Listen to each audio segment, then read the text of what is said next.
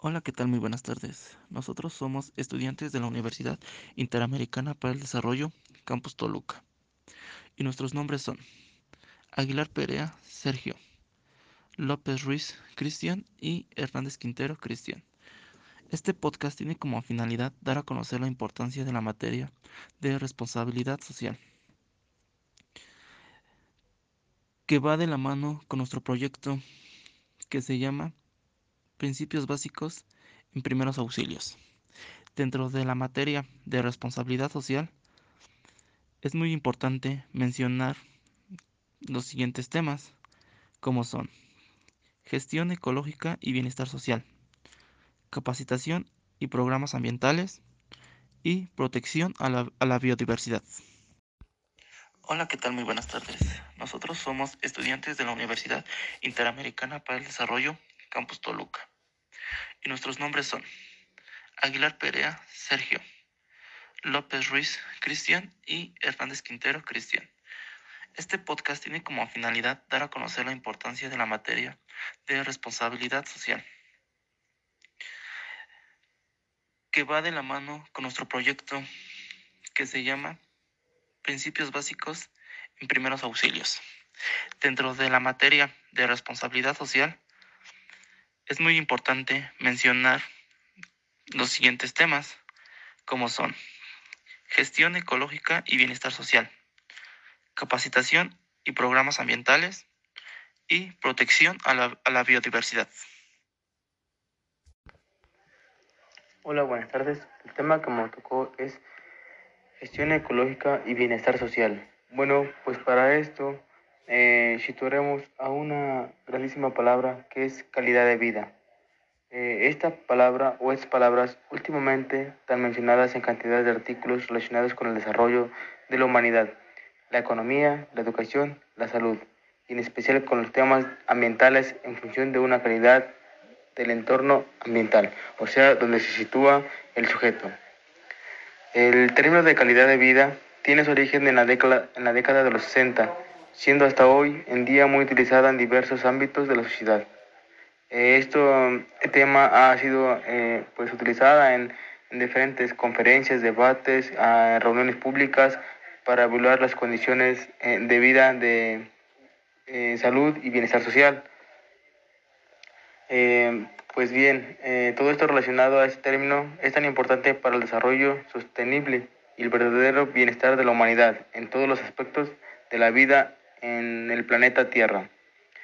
al igual cabe mencionar que no hay que confundir calidad de vida con el nivel de vida, ya que esta última se refiere al bienestar económico, educativo y social de las personas.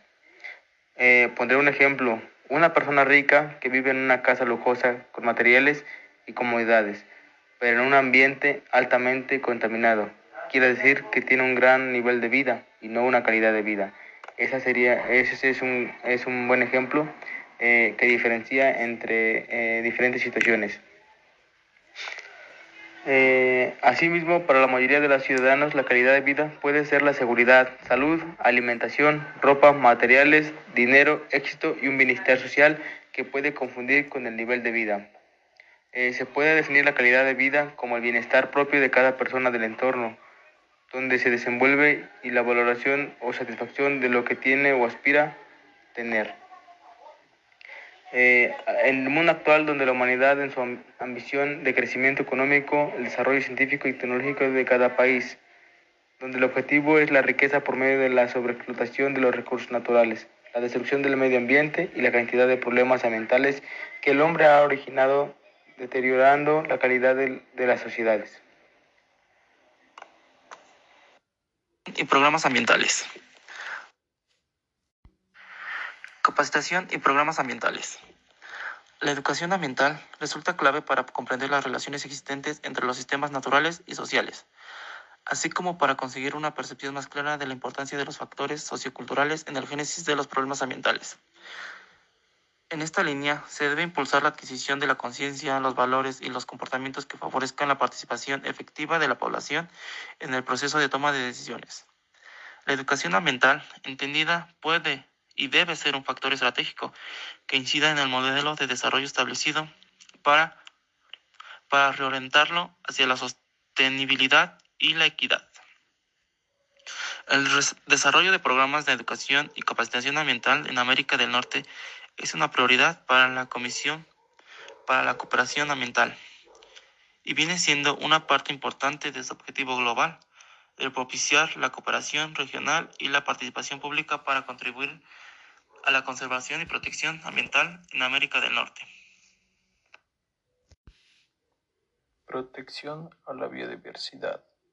La diversidad ofrece unos grandes servicios en la importancia social y económica, como la polinización en cultivos, la protección de cuentas hídricas o la fertilidad de los suelos, siendo necesaria para el bienestar y el equilibrio en la biosfera y por ende la calidad ambiental para el desarrollo humano.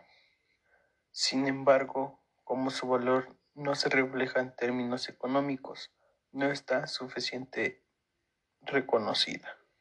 No muestran adecuadamente los beneficios que podrían obtener con una gestión eficiente de los ecosistemas, así como un país que tala sus bosques y agota sus recursos pesqueros refleja una ganancia a pesar de la pérdida del capital natural y oportunidades futuras del desarrollo.